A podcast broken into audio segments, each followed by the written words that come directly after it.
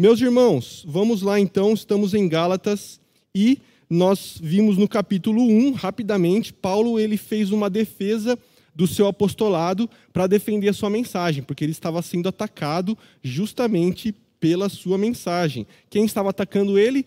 Algumas pessoas que Paulo chama de falsos irmãos. Tá bom? Então, Paulo defende o seu ministério e a sua mensagem, o seu evangelho, no capítulo 1. No capítulo 2, ele explica como era o relacionamento dele com os apóstolos, que estava tudo certo, eles não eram inimigos, como era a fofoquinha que tinha lá. E Paulo insere o conceito da justificação pela fé, que é a forma como você é considerado justo diante de Deus. Esse foi o tema da reforma protestante, foi por isso que Lutero brigou ali, né? Ele fez aquela reforma por causa desse assunto que estava se perdendo. No capítulo 3, a gente viu Paulo fazendo uma digressão teológica. Ele foi explicar como que o próprio Abraão foi justificado pela fé, como Cristo nos libertou da maldição da lei, se fazendo maldição por nós, graças a Deus. E ele fala ali sobre o que serviu a lei, então. Para que, que serviu a lei? A gente viu que a lei não foi abolida no sentido de que nós não devemos é, saber o que ela nos diz a respeito do que Deus quer. Né? A lei moral continua ainda, e por mais que muita gente do YouTube, muitos pastores modernos, eles querem abolir a lei porque eles falam que a lei é maldição, mas a lei não é maldição. O que é maldição é você tentar ser salvo pela lei e pelas suas próprias obras. Aí você não vai conseguir, aí você está em maldição. Mas Cristo já se fez maldito por nós, sendo pendurado no madeiro, como dizia. E na semana passada, a gente viu é, quatro assuntos. Paulo diz que quem estava na lei era um herdeiro, mas era como um herdeiro menor de idade. Ele não tinha é, usufruto dos seus bens, ele não conseguia ser livre, ele ainda era como uma criança pequena. E essa era a nossa vida na lei. E a gente viu também que nós éramos escravos, ou da falta de religião, em sermos é, escravos de demônios, que eram os pagãos, ou nós éramos escravos de um judaísmo ali da lei, que nos fazia ser salvos pelas nossas próprias obras. Então, Paulo diz: vocês dois, judeus e gentios, estavam sobre a escravidão. E aí, Paulo insere o conceito de filhos, de filiação, que é um mote por toda a carta. Graças a Deus, Deus permite com que nós sejamos os seus filhos. E ele finaliza o capítulo 4, na, na sua área mais teológica, densa, falando sobre Agar e Sara, de que nós somos filhos da Sara espiritualmente e não da Agar, que é uma escrava. Tá bom? Irmãos, hoje a gente já vai começar. Eu vou, eu vou dar um panorama aqui da circuncisão, porque hoje vai ser falado bastante também, durante toda a carta está sendo falado. Então, o que quer dizer a circuncisão? Eu vou colocar para vocês bem grande aqui, ó. O que, que é essa arte aqui que o Brother Bíblia Art fez? Então, irmãos, em Gênesis 17, do 11 ao 12, diz: E circundareis a carne do vosso prepúcio e isso será por sinal da aliança entre mim e vós. Deus está falando com Abraão. O filho de oito dias, pois, será circuncidado todo o homem nas vossas gerações, o nascido na casa e o comprado por dinheiro a qualquer estrangeiro que for da tua descendência. Então, o que foi a circuncisão, que era o que eles estavam debatendo aqui em Gálatas? É ali a, a retirada do prepúcio do pênis, como está na imagem ali, e foi um, um pacto que Deus fez com Abraão. Falou: o meu povo, o povo de Deus vai ser marcado, marcado por esse sinal. Os homens ao, ao, ao, oitavo dia vão ser marcados. E esse vai ser o sinal do meu pacto com você, Abraão. Então, isso, todos que se você era judeu, você era circuncidado. Isso era um sinal físico. Mas, como tudo no Velho Testamento, isso estava apontando para Cristo. E Paulo vai dizer em Romanos e em Gálatas que a circuncisão que vale não é a do corpo, é a do coração. Então, até a circuncisão, até essa marca, esse sinal visível de que você pertencia a Deus, ele era uma marca que apontava para um outro tipo de pertencimento. Não um pertencimento nacional, nacionalista, que era o que os judeus estavam. Eles, eles estavam completamente tranquilos, irmãos. Se você nasceu na família certa, se você é filho de Abraão, está tranquilo para você, porque você já é da família certa. Então eles não se preocupavam tanto com a vida espiritual, porque eles falavam: a minha descendência me salva. E isso também é um tipo de obra. Então a circuncisão foi isso. E Paulo, ele já vai começar nos dizendo o seguinte sobre a circuncisão. Gálatas 5, do 1 ao 4. Vejam só. Paulo vai dar duas, duas possibilidades, ou Cristo ou a circuncisão. Olha o que ele diz. Foi para a liberdade que Cristo nos libertou. Portanto, permaneçam firmes e não se deixem submeter novamente a um jugo de escravidão. Ouça bem, olha, Paulo ele, é, ele é enfático. Ouça bem o que eu, Paulo, lhes digo. Caso se deixem circuncidar, Cristo de nada lhes servirá. De novo declaro a todo homem que se deixa circuncidar, que está obrigado a cumprir toda a lei. Vocês, que procuram ser justificados pela lei, separaram-se de Cristo, caíram da graça. Meus irmãos, que parágrafo duro e direto e forte do apóstolo Paulo. Ele começa dizendo uma frase até assim, é, ele diz a mesma coisa, ele fala, foi para a liberdade que, que Cristo libertou vocês. Então vocês foram libertados para vocês viverem uma vida em liberdade. Há como nós sermos libertos por Jesus, mas ao longo da vida você começar a voltar a uma escravidão. E é isso que Paulo está falando. Vocês estão, vocês foram libertados para serem livres, para viverem de forma livre, mas vocês podem estar vivendo de forma escrava. E era isso que eles estavam fazendo. Aqui fala: não se deixem submeter novamente, porque eles já eram escravos das outras religiões, das outras regras, e os judeus das regras da lei. E Paulo diz: não se deixem novamente se submeter a um jugo de escravidão. E o que é o jugo, meu irmão? Essa imagem que está mostrando aí, que, que é o que o boi, você, você colocava o jugo sobre dois bois, eles não conseguiam se separar, eles tinham que ir para o mesmo lado, eles estavam presos por esse jugo. E Paulo fala: a lei foi um jugo, e vocês estão querendo voltar para ela, não faz sentido nenhum. Lembra daquela é, ilustração né, da, da grávida que já teve o filho e quer ficar cultivando ali o barrigão? Não tem como. Então, Paulo nos ensina que não há como nós queremos ser salvos por Cristo e pela circuncisão. A decisão é clara, ou um ou outro. Tudo que for somado a Cristo para a salvação irá fazer com que ele não seja suficiente. Como eu disse para vocês, irmãos, não era que os falsos irmãos estavam chegando e falando assim, viu? Cristo, pode esquecer Cristo, é só a lei. Nós temos que voltar para a lei a mensagem era mais sutil. E as heresias são, assim, mais sutis. Difícil ter uma, uma heresia muito fora, assim, todo mundo vai perceber. Então eles falavam: não, tá bom a fé em Cristo, mas adiciona a circuncisão e a obediência à lei. Porque lá em Atos 15 eles falavam: se não vos circuncidardes, não sereis salvos. Era isso que os falsos irmãos estavam dizendo. E para eh, simplificar e para exemplificar essa loucura que estava acontecendo, deles estarem com Cristo voltando para a lei, o N.T. Wright ele faz uma, uma comparação muito boa. Lá no Canadá, ele diz que existe um lago que ele, ele liga duas cidades. E durante o inverno, esse lago ele, ele faz uma camada de, de gelo de 3 metros. Então os carros conseguem passar por ele no inverno. Então todo mundo da cidade, eles colocam um negócio lá na água para eles saber se o, se o gelo está firme. Quando eles sabem que é inverno, eles vão e voltam de carro normalmente, porque eles sabem que aquele gelo está ali. Quando chega a primavera, eles falam: bom, chegou a primavera, precisamos agora cruzar aqui de balsa, não tem como ir de carro mais. E o N.T. Wright diz: assim como a lei para o povo do passado era esse chão congelado, era esse inverno, a forma de você atravessar ali era você estar sob o jugo da lei. Não tinha o que você fazer. Você tinha fé em Cristo, mas você estava aprisionado pela lei. Então você tinha aquela forma de viver o N.T. Wright diz: chegou a primavera para os cristãos, o lago tá água agora. Não adianta você pegar o carro e ligar e ficar na beira lá falando: não, eu vou atravessar porque é importante o carro. E era isso que estava acontecendo. O carro é como se fosse a circuncisão. Eles estavam falando: não, beleza, Cristo é suficiente, mas a circuncisão ainda vale. E Paulo está falando: não, não, não, não. O lago já está líquido. Agora é barco, não é mais carro. Você pode pegar seu carro, você pode ficar prontinho ali, você nunca vai atravessar, porque mudou, a primavera chegou. E Paulo diz: a plenitude do tempo chegou e não há o que fazer mais.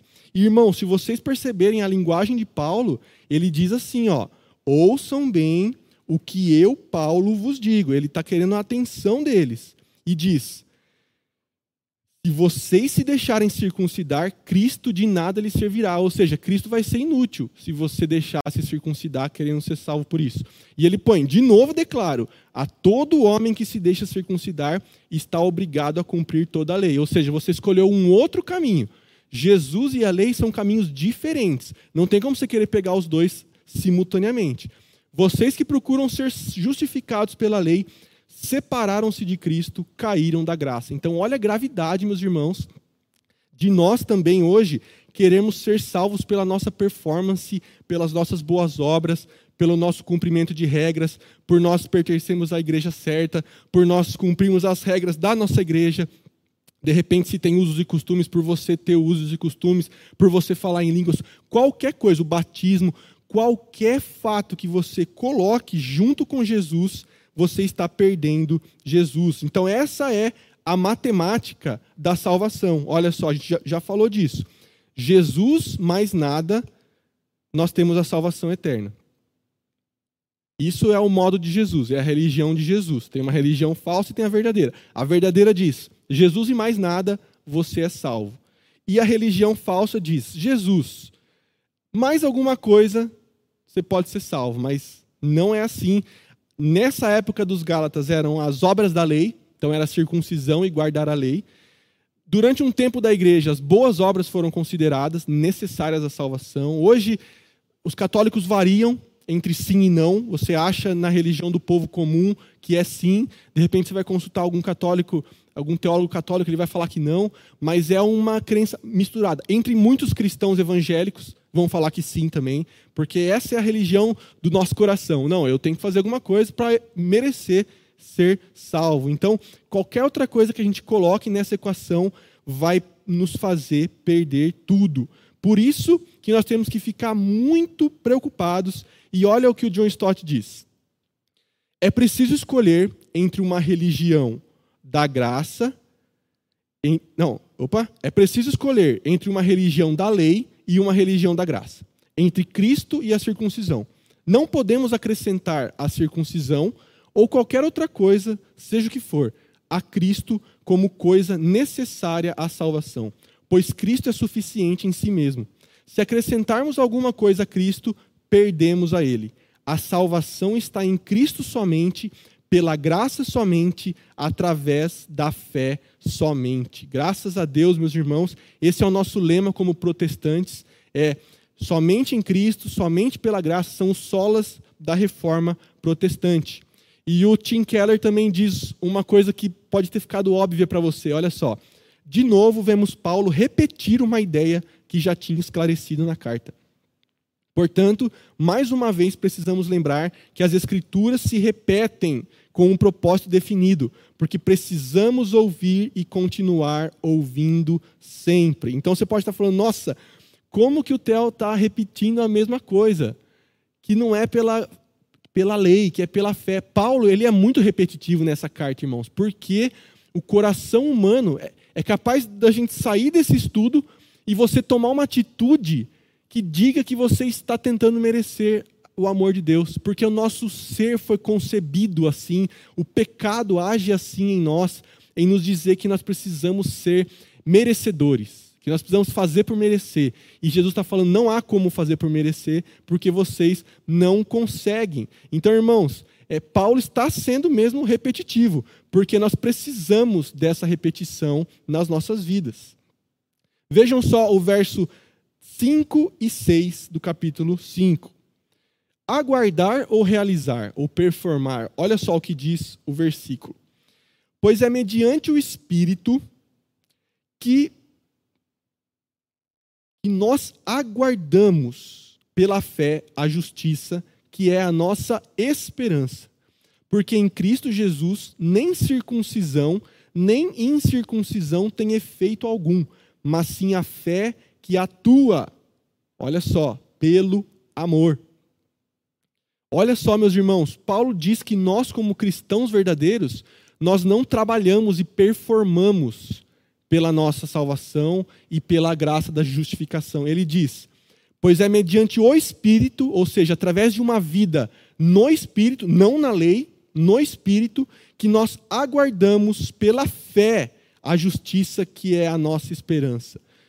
Então nós vivemos uma vida de aguardar a redenção final que vai ser nos entregue por Cristo lá no céu com Deus. Então nós aguardamos, é uma vida de espera, de esperança em Deus, na promessa que ele nos, nos fez no Evangelho. Assim como Abraão creu em Deus, e isso lhe foi imputado por justiça, e ele esperou pela promessa, nós cremos em Deus e esperamos pela nossa justificação, esperamos pelo momento que nós seremos definitivamente salvos. E aí Paulo também joga uma frase de efeito aqui, ele diz: "Em Cristo nem a circuncisão, nem a incircuncisão tem efeito algum". Ou seja, Paulo está dizendo: se você é circunciso ou não, tanto faz. Olha, irmãos, para um judeu ouvir isso, ele, ele ia ser profundamente ofendido. Porque Paulo estava dizendo: sabe isso que você tem no seu corpo, essa marca, que faz com que você ache que você é melhor do que os outros, se você for judeu, que acha que você é uma pessoa, como eles diziam, não pecadores, não gentios. Paulo está falando: em Cristo não tem mais marca nenhuma. A marca é uma vida pelo Espírito que ele diz, uma fé que atua. Olha só como as obras começam a entrar agora. A fé atua, é atuante. Não é uma fé morta, como Tiago diz no livro dele, Tiago critica a fé que é morta. Paulo está dizendo, essa fé atua pelo amor. Então a gente vai começar a ver agora, meus irmãos, como essa fé atua nos nossos relacionamentos. Olha só, Paulo diz que aqueles que recebem o evangelho agora vivem aguardando em fé a justiça final aguardam a aceitação final por Deus prometida no Evangelho. Não trabalham com suas obras para fazer por merecer essa aceitação. E olha só, essa esperança é movida pela fé e resulta em obras de amor. Meus irmãos, o que mais nos potencializa para nós é, crermos no Evangelho e para nós é, servirmos os nossos irmãos em amor é a compreensão do amor de Deus. O que vai fazer você amar o seu próximo, o que vai fazer você ter obras de justiça, boas obras, é o amor que você recebeu de Deus, que você vai transbordar para o seu próximo. Não é você querer ser salvo por aquilo, mas é você falar: como eu não vou perdoar o meu irmão? Lembra das bem-aventuranças? Como eu não vou ter misericórdia? Como eu não vou perdoar o meu irmão se Cristo me perdoou? Não há como. Então, é o amor de Deus que, compreendido e vivido, experimentado por nós, faz com que a gente consiga amar o nosso próximo. Então, Paulo está falando sobre nós aguardarmos uma vida, uma esperança em Deus. Não trabalharmos por ela, mas já estarmos certos de que fomos dado essa graça. Olha o que o Tim Keller diz. Pessoas não religiosas não fazem ideia de onde estarão dentro de um milhão de anos. E pessoas religiosas sem o evangelho vivem ansiosas acerca de onde estarão, sem conseguir relaxar ou olhar para frente com entusiasmo. A certeza do nosso futuro com Deus é fruto do Evangelho. Precisamos voltar a mente para, que o que, para o que somos e o que temos em Cristo, com tanta frequência a ponto de nosso coração sofrer uma comoção e nosso comportamento ser ajustado a essas realidades invisíveis. Então, irmãos, enquanto nós esperamos pela justiça, não é uma espera passiva, mas é uma espera, como diz o Tim Keller aqui, que a gente precisa meditar nessa esperança que nós temos, para que as nossas atitudes o nosso coração se comova a ponto de serem ajustados a essas realidades invisíveis. Ele diz aqui, por exemplo, né, que o, uma pessoa que não crê em Deus é uma vida de desespero, irmão, porque ele não sabe onde ele vai estar quando ele morrer. Ele não tem mínima certeza, ele não sabe de nada. Então, esses ateus modernos, eles alguns até admitem que a vida não tem sentido e que é, é, é não faz sentido nenhum viver mesmo. É, é melhor o suicídio. Tem, tem muitos ateus que vão para esse lado. E, e, se a gente for ver os filósofos, vários deles se suicidaram porque eles chegaram nessa, nessa emboscada mental.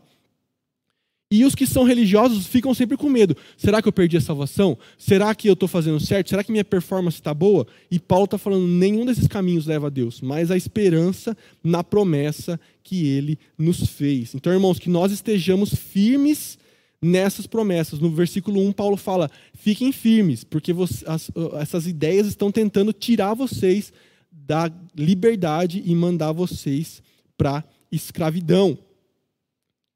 Olha só, meus irmãos, o verso do verso 7 ao verso 11. Olha o que Paulo vai nos dizer. Ele vai usar duas imagens do cotidiano para dizer o que os Gálatas estão fazendo. Olha só. Vocês corriam bem. Quem os impediu de continuar obedecendo à verdade? Tal persuasão não provém daquele que os chama. Um pouco de fermento leveda toda a massa. Estou convencido no Senhor de que vocês não pensarão de nenhum outro modo. Aquele que os perturba, seja quem for, sofrerá a condenação. Irmãos, se ainda estou pregando a circuncisão, por que continuo sendo perseguido? Nesse caso, o escândalo da cruz foi removido. Meus irmãos, vários pontos nesse, nesse pequeno trecho.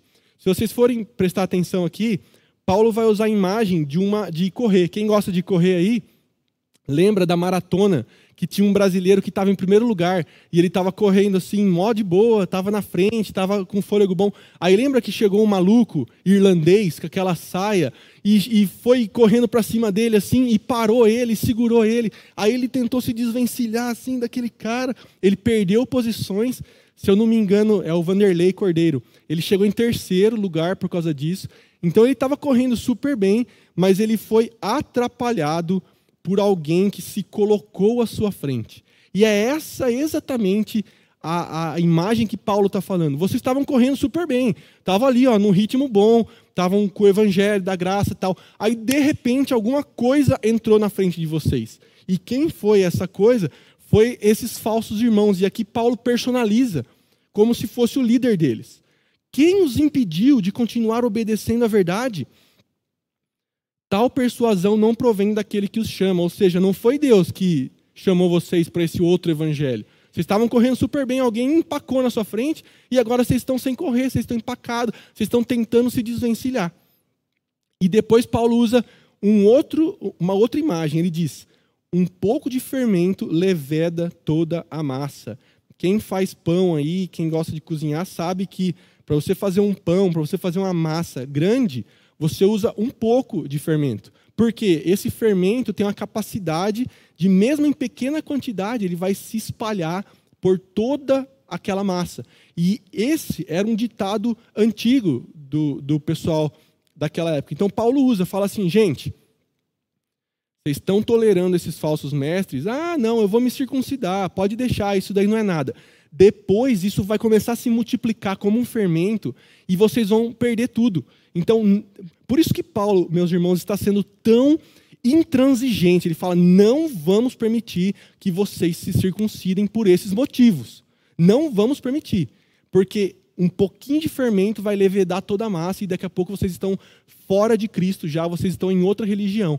Então as heresias têm essa capacidade de se multiplicarem. Você dá uma brechinha, você faz uma concessão e ela vai crescendo e vai dominando a igreja e vai criando outras religiões. Então, assim, jamais podemos é, permitir que essas heresias entrem no nosso meio. E agora, irmãos, Paulo ele, ele solta o coração aqui e ele vai soltar muito mais. Ele diz: aquele que os perturba, seja quem for, sofrerá a condenação. Então, Paulo está falando: esse líder que está sobre os falsos irmãos, que está atormentando vocês, ele vai sofrer uma condenação do Senhor, porque não pode perverter a noiva de Cristo. E as heresias pervertem a igreja. E, e Paulo termina assim: irmãos, se ainda estou pregando a circuncisão, por que continuo sendo perseguido? Neste caso, o escândalo da cruz foi removido. Escândalo da cruz, irmãos, quer dizer pedra de tropeço, ou seja, uma coisa que você vai passar por ela, você vai você não consegue sair dela imune, ileso. O que, que parecia? Que alguns judaizantes eles estavam até sugerindo que Paulo concordava com essa ideia deles. Então, Paulo ele já rebate que ele fala, viu irmãos, se eu estou pregando a circuncisão, por que eu estou sendo perseguido? Porque quem prega a circuncisão não é perseguido. E ele diz, nesse caso, o escândalo da cruz foi removido. O apóstolo diz: deixa claro que sem cruz não há escândalo nem perseguição. E por outro lado, ele está dizendo: Quando há a mensagem da cruz exposta, há um escândalo e há perseguição. Então, o, o John Stott ele já fala para nós: ele fala, se você é um ministro e você prega o evangelho da cruz, você vai ofender as pessoas que estão te ouvindo, porque esse evangelho ele é um escândalo. Por que, que ele é um escândalo, meu irmão? Olha só, os irmãos conseguem ver aqui, ó, essa decoração linda que está na igreja aqui, ó. Sair da frente aqui, ó. Tem uma, umas luzinhas, um, uma manjedora com duas coroas, uma de espinhos e uma de rei. E ali, destacado pela luz, tem uma cruz. Se viesse aqui na nossa igreja um, uma pessoa de Roma, uma pessoa romana, ela ia falar: Nossa, essa até que tá bonita essa decoração aí. A coroa, a manjedora, mas pelo amor de Deus, vocês estão colocando uma cruz na frente da sua igreja, esse instrumento maldito a cruz, ela, quem era crucificado ficava em um lugar público, para que as pessoas vissem, para que ela fosse envergonhada, para que a família ficasse sempre marcada. Olha, o filho de fulano foi crucificado, você viu? Porque a crucificação, meus irmãos, ela era um escândalo. Então, você dizer que Cristo precisou morrer numa cruz, você está obviamente dizendo para cada pessoa que está me ouvindo agora, eu estou dizendo para você, que você não pode se salvar sozinho, porque Deus precisou enviar o seu filho para morrer uma morte horrenda no seu lugar. Então a cruz, ela nos humilha no sentido de nos dizer: ninguém é capaz de se salvar a si mesmo. Por isso que é ridículo a gente juntar algo a Cristo. Se Cristo precisou morrer na cruz, como que a gente quer ajudar com outras coisas? A cruz, ela anula qualquer orgulho nosso de autossalvação. Ninguém pode olhar para Cristo crucificado e não se escandalizar de falar: o quê? O Criador, aquele que não conheceu o pecado, se fez pecado por nós. Por quê? Porque eu não poderia me salvar. Então ele precisou fazer isso. É um, é um atestado de incapacidade humana a cruz de Cristo. Por isso que ela nos ofende. E Paulo está dizendo aqui se eu tivesse pregando a circuncisão, eu não seria perseguido.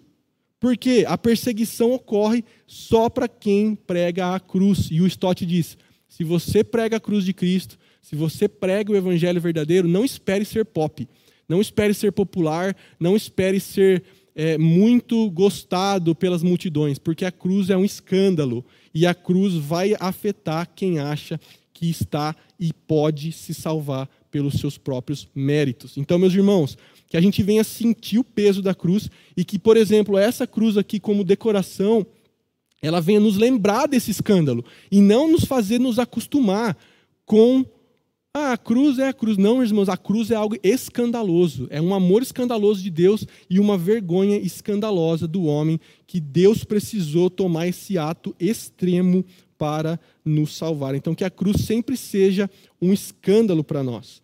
E o John Stott ele vai, é, como ele sempre faz, resumir isso muito bem. Ele diz o seguinte: a mensagem da circuncisão é totalmente inofensiva e popular, porque é lisonjeira. A mensagem do Cristo crucificado, entretanto, é ofensiva ao orgulho humano, impopular, porque não é lisonjeira. O que é ser lisonjeira? É passar a mão no ego. Né? Se a gente fosse uma igreja que é, coach, a gente ia diz, dizer cinco passos para você atingir o seu potencial máximo, dez lições de não sei o quê, você vai ser a sua melhor versão. Isso daí é, é tudo lisonjear. E aí, quem é bom de seguir regras, o cara fica assim, ó, joia, eu sigo as regras muito bem, então eu estou, não estou adulterando, não estou fazendo coisas erradas, olha como eu sou bom e Deus me ama por isso. E o Stott está falando isso, é lisonjear. Ah, meu, irmão, cortar ali o, o prepúcio do pênis é fácil. Ah, precisa ser circuncidado para ser salvo? Então circuncida. Qual é o mérito disso? As pessoas ficavam, olha, eu tenho a marca, você não, haha, como eu sou melhor. Então não faz o menor sentido. E o Stott está dizendo isso. Portanto, pregar a circuncisão é fugir da perseguição. Pregar a Cristo crucificado é buscá-la. As pessoas detestam ouvir que só podem ser salvas ao pé da cruz e se opõem ao pregador que lhe diz isso. Então eu espero não ser tão odiado pregando essa mensagem aos Gálatas, porque essa é a verdade. Paulo está, ele está sendo perseguido e nós esperamos essa perseguição, assim como está no Sermão do Monte, nós esperamos ser perseguidos quando nós pregamos o verdadeiro evangelho, porque ele não faz bem ao ego humano. Então você nunca vai ver, difícil, muito difícil, você ver um pregador do evangelho na Globo, nas TVs grandes, nesses programas de auditório. Você vai ver um pessoal que é meio comprometido, que tem a mensagem diluída, que não é aquele pregador do evangelho verdadeiro, porque o mundo não aceita ouvir que ele não pode se salvar a si mesmo. Mas graças a Deus que nós estamos firmes, não buscamos aprovação humana, como diz o apóstolo Paulo, não estamos aqui para agradar ninguém, mas para pregar o evangelho da salvação e da graça, porque esse é o que salva e o que dá a vida plena àqueles que o aceitam. Irmãos, leiam o verso 12 na sua Bíblia. Quero saber como está escrito. Deixa eu ver na minha Bíblia. Olha só, na minha Bíblia está escrito: Tomara até se mutilassem os que vos incitam à rebeldia. O verso no texto de apoio nosso que eu peguei aqui é o seguinte: Quanto a esses que os perturbam, quem dera que se castrassem. Ficou chocado aí, irmão, com a fala de Paulo? Paulo está dizendo aqui, o que quer dizer isso é justamente o que você está pensando. Paulo está falando assim: olha, esse pessoal que está querendo obrigar vocês a cortar o prepúcio, a ter uma marca no corpo, corta fora logo tudo. Tomara que se castrassem, seria melhor que eles cortassem fora tudo. E aí, irmão, se chocou, ficou escandalizado com o apóstolo Paulo? Esse é a linguagem forte, muito forte, de um homem que está enfrentando um problema grave. Então, a, a gente aprende aqui que um problema grave requer um linguajar forte. E foi isso que Paulo falou mesmo. Algumas versões tentam dar uma atenuada, mutilar, assim, né, tal, mas Paulo está falando é, se castrem de uma vez. Pode ser porque tinha uns templos pagãos que os sacerdotes eram castrados.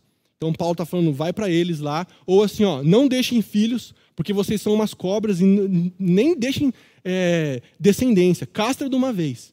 Então Paulo está nervoso mas é um nervoso santo aqui, irmãos, que ele fala com uma linguagem dura. Eu fiquei pensando se hoje em dia algum pastor usasse uma linguagem, e tem os pastores que usam linguagem forte, e a gente se escandaliza.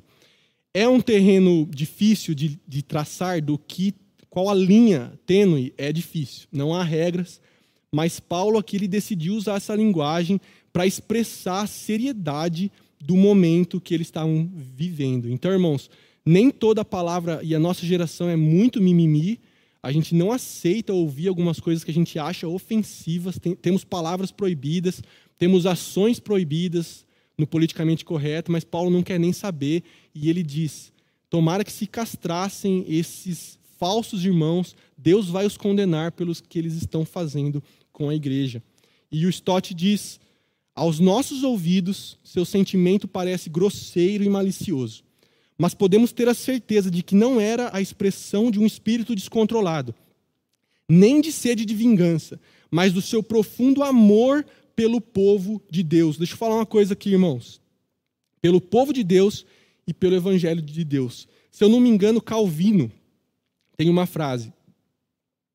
E ele diz que o pastor tem duas vozes. Tem a voz calma, gentil para as ovelhas, e tem a voz firme e forte contra os lobos. Então, o pastor verdadeiro é aquele que, com as ovelhas, é uma voz de amor, de gentileza, de recuperação do pecador, de amor de Deus.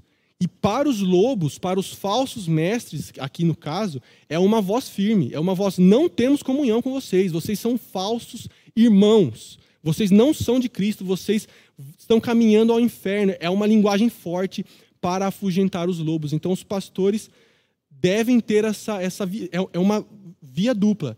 Com as ovelhas é gentileza, com os, os lobos não tem conversa, irmãos. Então, é por isso que Paulo usa essa linguagem. E o Stott diz então, né? É, isso é um fruto do seu profundo amor pelo povo de Deus e o evangelho de Deus. eu me atrevo a dizer que, se nós nos preocupássemos com a igreja de Deus e com a palavra de Deus, como Paulo se preocupava, nós também desejaríamos que os falsos profetas deixassem de existir. Então, irmãos, fica uma lição para nós aí, o quanto nós nos importamos com esse assunto. Ou se a gente acha assim, não, deixa circuncidar porque não pega nada. Você nem está ligando para que o Paulo disse que o fermento dos fariseus se espalha demais, demais. Então, que Deus tenha misericórdia de nós. Irmãos, seguindo o texto do capítulo 5, nós chegamos aos versos 13 a 15. E qual é, é a natureza dessa liberdade cristã? O que, que ela é na prática? Olha só, irmãos, vocês foram chamados para a liberdade. De novo, mesma coisa. Mas não usem a liberdade para dar ocasião à vontade da carne. Pelo contrário, sirvam uns aos outros mediante o amor. Toda a lei se resume num só mandamento: ame o seu próximo como a si mesmo. Mas se vocês se mordem e se devoram uns aos outros, cuidado para não se destruírem mutuamente. Meus irmãos, se tinha alguém acompanhando Gálatas aqui e estava bravo, falando, pô, mas aí então agora todo mundo vai fazer o que quiser, se é tudo pela graça, se nós não temos obra nenhuma na salvação, então fica essa juventude aí tudo no pecado, é por isso que a igreja está assim. Se você estava nervoso, agora é hora de você ficar um pouco mais calmo, porque Paulo vai dizer, obviamente, que não é isso. Então, uma das uma da, dos contra-ataques de Satanás à salvação somente pela graça é esse. Ah, então todo mundo vai fazer o que quiser. Os religiosos vão pensar assim. Ah, então tá fácil. Então essa galera aí fica pecando à vontade e a graça cobre tudo. Tem gente fazendo isso? Tem. Mas é o pessoal que não entendeu nada, como nós já comentamos. Então vejam aqui o que diz o texto. Irmãos, vocês foram chamados para a liberdade. Beleza? Joia. Mas o que é essa liberdade? Paulo vai deixar claro agora para nenhum mané vir aqui e, e, interpretar, falando, não, agora a gente pode pecar à vontade, não tem problema nenhum. E nossos tempos estamos assim. Olha só, não usem a liberdade para dar ocasião à vontade da carne, para deixar você fazer o que você quiser. Aí é escravidão de novo. Pelo contrário, Sirvam uns aos outros mediante o amor. Olha que coisa interessante, meus irmãos. Paulo usa a linguagem de que nós fomos chamados à liberdade e ele diz: sirvam. Olha só, a liberdade cristã com que Cristo nos chamou é uma liberdade para o serviço. E serviço parece ser oposto à liberdade. Não, sou livre. Não, você é servo. Uns dos outros agora. Você é livre de ser salvo pelas suas obras, mas agora você é servo de amar o seu irmão como Cristo te amou. Olha só. E Paulo ainda dá uma jogada. Toda lei se resume num só mandamento: amarás o teu próximo como a si mesmo. Paulo fala: vocês querem guardar a lei? A lei resume em ame o seu próximo como a ti mesmo. Paulo está falando isso. Mas se vocês se mordem e se devoram uns aos outros, cuidado para se não destruírem mutuamente. Provavelmente os Gálatas estavam se mordendo e se devorando. A imagem aqui, irmãos, é de uma briga de cachorro. Sabe quando dois cachorros se grudam assim, ó, e um pega no pescoço do outro e começa a chacoalhar, os dois saem destruídos? É essa imagem que Paulo está usando. Então, a liberdade cristã é a liberdade da terrível servidão de buscar o merecimento do favor de Deus não é a liberdade para viver pecando. Então, se você era um jovenzão, você é um jovenzão que estava assistindo Gálatas e estava assim, ó, nossa, meu pai precisa ouvir essa mensagem, porque ele é muito religioso, meu pai é do tempo antigo, e ele acha que é pela lei, e meu pai precisava ouvir isso aqui. Joia. Mas agora é para você. A lei a liberdade que nós temos da lei não é para nós vivermos as nossas próprias vontades, é para nós sermos servos dos nossos irmãos e negarmos a nós mesmos, tomarmos a nossa cruz. Jesus falou, né? A morte do self que a gente falou. Então, para quem é mais jovem que gosta da mensagem da graça, do perdão, agora vem isso que a nossa liberdade não é uma liberdade de ser escravo dos nossos desejos. Senão não é liberdade coisa nenhuma, é uma liberdade para viver pelo Espírito e para estar em liberdade de serviço e de amor a Deus. Então, é, é muito sério isso que a gente entenda. Paulo não está dando licenciosidade, permissividade nenhuma. E se a gente for prestar atenção agora, irmãos, a gente está no capítulo 5. E Paulo só veio falar disso agora. Olha só como o problema lá, a religiosidade era muito maior do que a permissividade, mas tinha muita permissividade também, e Paulo vem corrigir isso agora. E outra coisa interessante é o seguinte: nós estamos no capítulo no meio do capítulo 5 de Gálatas. E só tem até o capítulo 6. E agora Paulo vira a chavinha e ele vai começar a falar de comportamento.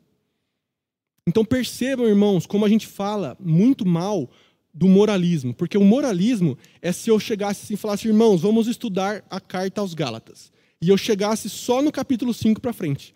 Ó, as obras da carne são essa, né? Nós não podemos morder uns aos outros, nós não podemos dar ocasião à carne, nós temos que ser decentes. Se eu fosse para o capítulo 5 e 6, é uma pregação moralista, porque é comportamento puro.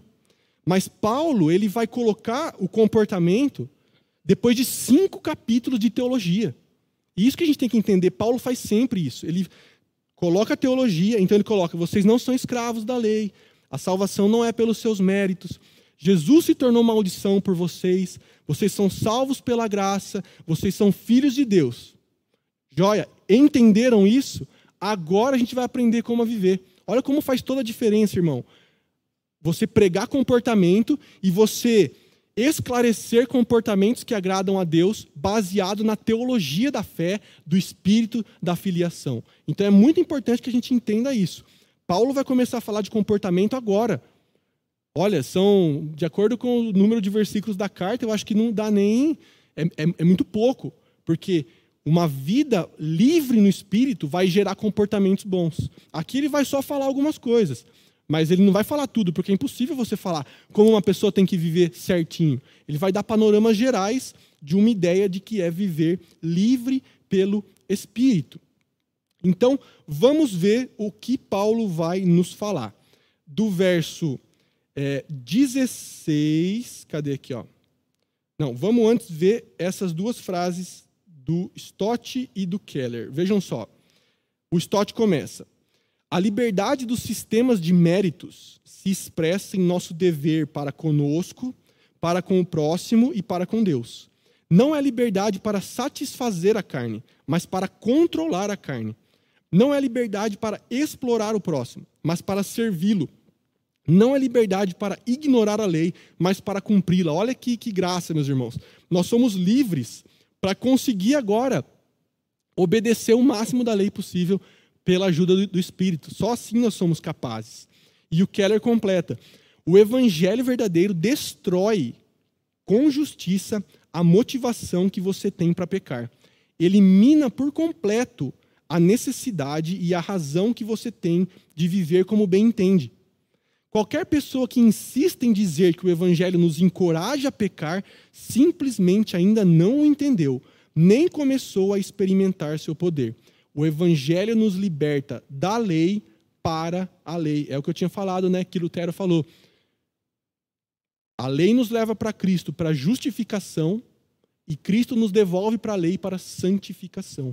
Então, meus irmãos, que ninguém caia nessa lorota de que ah, a graça, a pregação da graça gera libertinagem. Se você fala isso, e se, e se tem um jovem aqui, por exemplo, na igreja, vivendo isso, ele não entendeu a graça ainda, não foi alcançado, porque ele está vivendo uma vida de libertinagem, não conheceu o amor constrangedor de Deus. Ele pode achar que sabe, mas ainda não sabe. Então, esse conceito é de que a graça verdadeira é o que te impulsiona para viver uma vida de acordo com a lei de acordo com o que Deus quer. Olha só, agora Paulo vai colocar um conceito da carne e do espírito, e isso é uma guerra. Gálatas 5, do 16 ao 18, Paulo diz: Por isso digo, vivam pelo espírito, e de modo nenhum satisfarão os desejos da carne. Pois a carne deseja o que é contrário ao espírito, e o espírito o que é contrário à carne. Eles estão em conflito um com o outro, de modo que vocês não fazem o que desejam.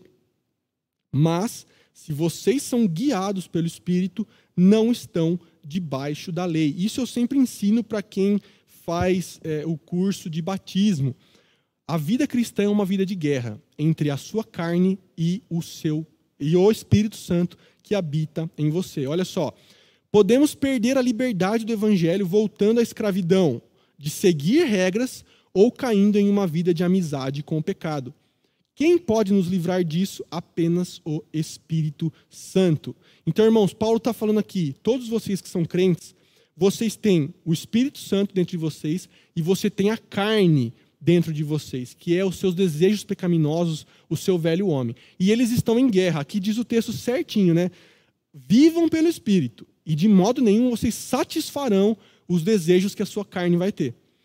A carne deseja o que é contrário ao espírito e o espírito deseja o que é contrário à carne. Eles estão em conflito um com o outro, de modo que vocês não fazem o que desejam. Mas, então não é desespero total. Mas se vocês são guiados pelo espírito, não estão debaixo da lei. Meus irmãos, muito importante a gente entender essa guerra e Paulo vai explicar para nós como essa guerra se dá. Eu coloquei uma imagem aqui que expressa muito bem o que Paulo está falando. Deem uma olhada nessa imagem.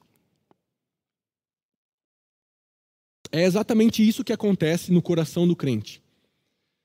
Perceba aí que você tem um coração e ele está amarrado pelo Espírito Santo, que está representado por essa pomba, junto com uma mão, com um cravo ali, representando Jesus Cristo. E esse Espírito Santo está voando até Jesus, puxando esse coração. E existe uma caveira ali embaixo, colada nesse coração ainda, se em processo de descolamento, e essa caveira já está mortalmente ferida por uma cruz. Esse, esse cara do ministério Full of Eyes, que faz essas imagens, ele captou a essência desse ensino de Paulo. Vocês têm a velha natureza de vocês, que é essa caveira, e ela vai tentar te puxar para baixo com toda a sua força. E você tem o Espírito Santo te levando e apontando para Jesus. É isso que acontece. A vida cristã não é fácil, porque existe essa guerra. O C.S. Lewis disse: se você procura uma religião confortável, não vá ao cristianismo, porque ele é guerra guerra entre a carne e o espírito. Olha o que o Tim Keller diz.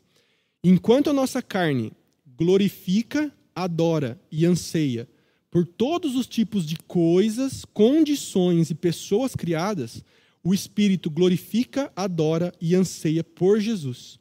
Ele fala da beleza e da grandeza de Cristo. Então, meus irmãos, se você é um novo convertido, eu sempre falo para quem vai se batizar: prepare para a guerra, porque agora você vai viver essa guerra, porque agora o Espírito está dentro de você. Porque antes de você se converter, você era puramente escravo de Satanás e não tinha guerra porque não, não tinha oponente.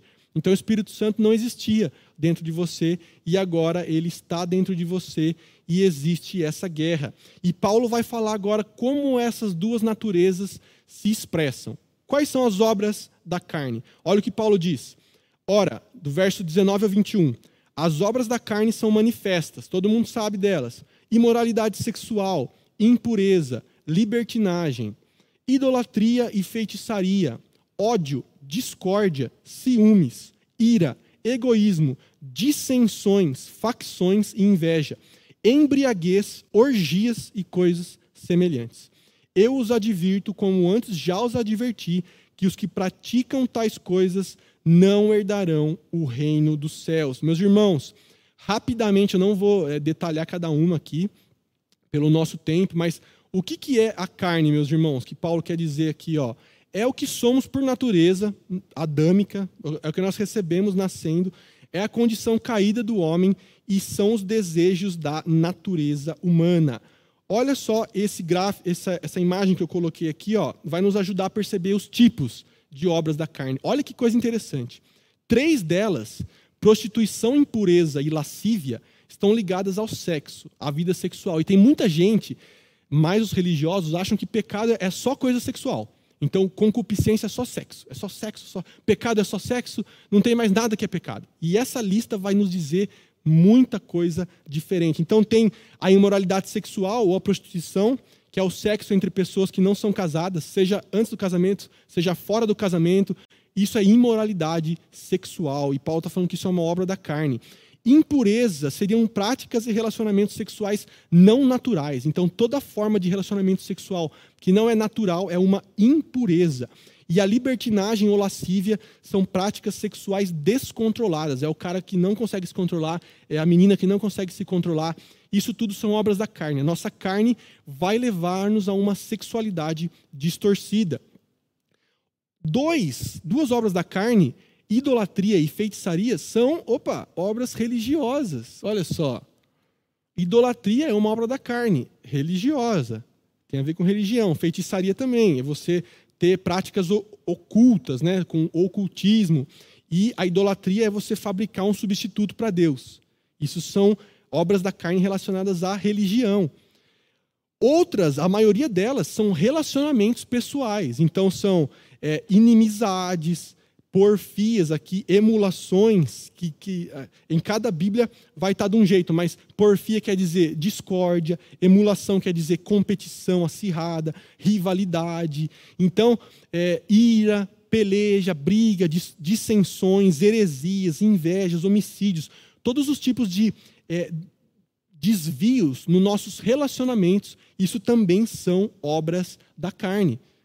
E, por último, pecados relacionados à alimentação, por exemplo, aos nossos vícios, aos nossos desejos descontrolados. Aqui ele diz bebedices e glutonarias, ou orgias, que quer dizer com alimentos, assim, é você não saber desfrutar dos prazeres que Deus deu. Então você come demais, você bebe demais, você faz farra demais. Isso são desejos incontrolados. Isso também é uma forma da carne é, pegar você. Então vejam, irmãos, que coisa intrigante. Sexo tem três, religião tem duas, relacionamento tem várias e alimentação, vícios tem outras. Então, assim, o religioso e o rebelde estão na carne. Se você é um religioso que vive com inimizades, heresias, contendas, rivalidades, então aquele líder, né, sei lá, um pastor ou um membro que quer passar a perna no pastor, que quer virar pastor no lugar do cara, que quer pregar no lugar do outro. Rivalidade é uma obra da carne, tanto quanto um sexo. Então aqui que aquela tia, né, do, que apoia o Bolsonaro, que fala Deus acima de tudo, não sei o que lá de todos, aquela é, senhorinha religiosa do Facebook, se ela está com rivalidades, com essas obras da carne religiosas, ela está tanto em pecado quanto uma jovenzinha que está dormindo com o namorado. E geralmente a igreja vê, olha, a jovem é pecadora e a senhorinha é uma bênção. Mas quem sonda o coração para saber se está com rivalidades? Então, o evangelho passa a perna em todo mundo. A, a, a garota jovem que está dormindo com seu namorado, ela está em imoralidade sexual, é uma obra da carne, ela, ela, ela está perdida. A senhorinha que está criando rivalidades e rixas e fofocas e intrigas e discórdias, ela está na carne tanto quanto a outra. Então é algo que a nossa religiosidade passa um pano por cima dessas outras obras da carne. Mas a gente tem que ficar esperto, porque também são obras da carne, que nós possamos estar livres delas pelo poder do Espírito Santo de Deus. Quais são os frutos do Espírito? Graças a Deus, Paulo vai completar aí dizendo sobre os frutos do Espírito. Então, olha o que diz o versículo. Mas o fruto do Espírito é o fruto, tá, irmão? Não são os frutos. É um fruto que se manifesta em todas essas características. O fruto do Espírito é amor, alegria, paz, paciência, amabilidade, bondade, fidelidade, mansidão e domínio próprio. Contra essas coisas não há lei. Aqui, meus irmãos, é, é, basicamente o sermão do monte sendo aplicado às nossas vidas. Então, como o crente liberto da lei vai viver para a glória de Deus? Através do fruto do Espírito. Olha como faz muito sentido você não viver uma vida pela sua própria força, mas pela força do Espírito, porque agora ele vai produzir em você frutos, mansidão, domínio próprio, bondade, amor, alegria. Isso tudo é o que vai te capacitar a obedecer à lei, a servir os seus irmãos, a amar os seus irmãos e ser um crente fiel, a ser um, um discípulo do Sermão do Monte. É o Espírito Santo dentro de você gerando esses frutos. E aí você pode perguntar, pô, mas o que é o Espírito então, né? Olha só, é o Espírito Santo que nos regenera para e passa a habitar em nós. E a gente pode vencer, somente agora há poder para a gente vencer a nossa natureza pecaminosa. E você pode perguntar, mas como que eu vou vencer essa batalha então? Olha só, meus irmãos. Verso 24 e 25 para a gente encerrar. Os que pertencem a Cristo Jesus crucificaram a carne, com as suas paixões e os seus desejos. Se vivemos pelo Espírito, andemos também pelo Espírito. Olha a seriedade desse versículo. Os que pertencem a Cristo, eles crucificaram a carne com as suas paixões e os seus desejos. Então a nossa carne, a imagem que você tem que ter é de um velho homem seu numa cruz, jogado, rejeitado, pregado numa cruz. Se vivemos pelo Espírito, andemos também pelo Espírito. E o Keller e o Stott vão finalizar para nós. Crucificar a carne, o que é? O que quer dizer isso? É a identificação e destruição dos ídolos em nosso coração. Temos de nos perguntar não apenas o que fazemos de errado, mas por que fazemos o que é errado. Desobedecemos a Deus para conseguir algo que, assim nos dizem nossos sentimentos, precisamos ter. Então, irmão, sempre que a gente peca, geralmente a gente está falando, eu preciso de algo e isso vai me fazer ter esse algo. E esse algo, e não o ato em si, é o que você vai ver que é a sua escravidão, que é a sua carne agindo. Então a gente, precisa sondar o nosso coração. E o Stott diz: como vencer essa batalha? Olha só, é básico, irmão. Leia a Bíblia e faça oração, o corinho infantil. Nossa tarefa é reservar um tempo todos os dias, todos os dias, para pensar nessas verdades e viver de acordo com elas. Se crucificamos a carne, e é o que fizemos, então devemos deixá-la lá, bem empregada na cruz, onde ela merece ficar. Não devemos brincar com os pregos. Então, irmão, se você é um crente verdadeiro e você não sabia disso, você no, no ato de se batizar, você está declarando que você está crucificando a sua carne, que você está matando o velho homem afogado naquela água. Então, que a gente não fique brincando de voltar para aquele Gólgota e falar, viu, volta aí um pouquinho, ou tenta tirar o prego um pouquinho, dá uma cutucada, falou, oh, acorda aí, oh, vem aqui, volta, volta. Não, não devemos brincar com os pregos. É isso que o John Stott diz. Então, irmãos, não temos, é, não, não tem mistério. Como ter uma vida regida pelo Espírito? Meditar nas Escrituras, orar, vir à igreja, as disciplinas básicas que a gente negligencia. Você não vai ser crente se você não ler a Bíblia, se você não vir à igreja, se você não ter tempo de oração com Deus, né? Isso tudo são meios que a graça vai nos atingir, que o Espírito vai fortalecer contra a nossa carne. Se não é jogo perdido, você nem precisa se animar, porque é jogo perdido se a gente não tiver essas disciplinas espirituais. Resumindo, para a gente terminar, a gente viu que a fórmula para a salvação é Jesus e nada mais. Então, pela imagem aí, vocês estão vendo que nada pode nos ligar a Deus a não ser Jesus Cristo. Nem as boas obras, nem nada consegue fazer essa ligação por nós. A gente viu que a liberdade cristã não é uma liberdade para você pecar à vontade, mas é uma liberdade para você servir e amar. E a gente viu também que existe uma guerra entre no nosso coração da carne contra o espírito. E quem você alimentar mais é quem vai estar vivendo a vida. É que, se você viver na carne, você está é, vivendo uma vida controlada pela carne. E é importante que a gente entenda. Paulo falou: Eu já avisei vocês. Os que praticam tais coisas não herdarão o reino de Deus. Obviamente, Paulo não está dizendo que se você cai nesses pecados, esporadicamente, você vai ser perdido. Você vai para o inferno. Mas Paulo está falando: quem vive na carne vai estar perdido, não herdará o reino de Deus. Então, uma mensagem muito séria, fora de moda, mas séria. Os que vivem na prática de todas essas obras da carne estarão condenados no juízo final. E Deus tenha misericórdia de nós, que a gente viva uma vida da graça e da liberdade em Cristo. Eu deixei aqui algumas perguntas para vocês meditarem em casa e vou deixar o material disponível para vocês, tá bom? Vamos orar.